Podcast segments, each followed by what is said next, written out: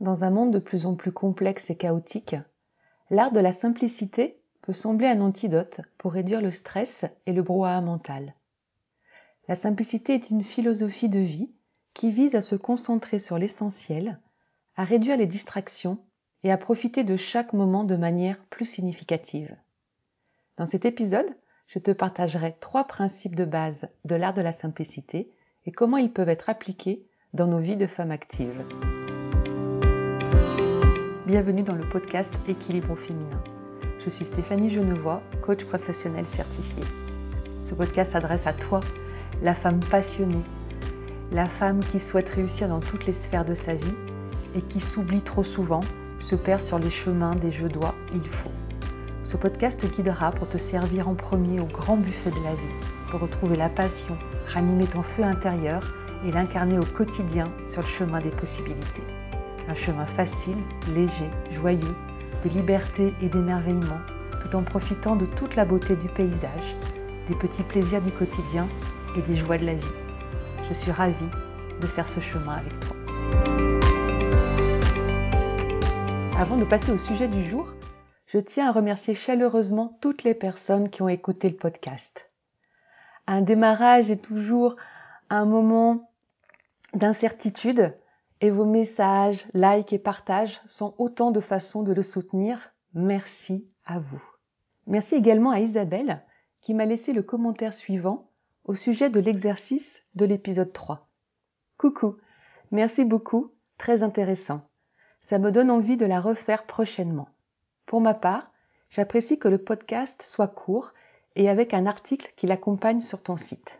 Effectivement, vous retrouvez tous les épisodes de podcast sur mon site Anglais Podcast avec l'audio et les notes de l'épisode. Principe numéro 1, définir ses priorités. La première étape de l'art de la simplicité est de définir ses priorités. Cela signifie de se demander ce qui est vraiment important dans sa vie, ce qui apporte du sens et de la valeur. Ensuite, il s'agit de consacrer son temps et ses ressources à ses priorités et de laisser de côté tout ce qui est superflu ou ne contribue pas à atteindre ses objectifs. En clarifiant nos priorités, on peut se concentrer sur ce qui compte vraiment et éviter la surcharge d'informations et d'activités qui ne font que distraire. La roue du changement, que je t'ai partagée dans l'épisode 3, t'aidera à clarifier les domaines essentiels de ta vie et donc à prioriser ensuite tes actions. Principe numéro 2, simplifier son environnement.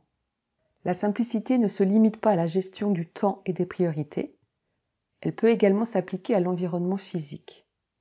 Simplifier son environnement, de vie ou de travail, peut inclure le désencombrement de sa maison, le choix de vêtements simples et polyvalents ou la réduction des possessions matérielles inutiles.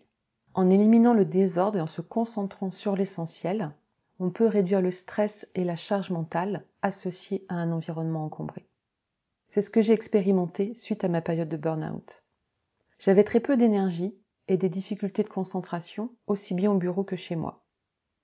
Désencombrer petit à petit mon espace de vie m'a permis d'avoir des réussites concrètes, rapides, et de reprendre confiance en ma capacité à gérer mon quotidien ça a été aussi un soulagement de me séparer de tous mes vêtements de working girl qui ne convenaient plus à la femme que je voulais être désormais. J'ai retiré tellement de bien-être de cette étape que j'en ai fait ma première activité. J'ai en effet exercé comme organisatrice d'intérieur dès 2016 et au fil du temps, mes accompagnements ont évolué vers la prise en compte de l'équilibre global de la cliente. Mais cette question de l'organisation quotidienne reste pour moi un pilier majeur pour alléger la charge mentale. Dans mes accompagnements, je continue de faire travailler les personnes sur cet aspect-là. Enfin, le principe numéro 3, pratiquer la pleine conscience. L'art de la simplicité implique une pratique de la pleine conscience.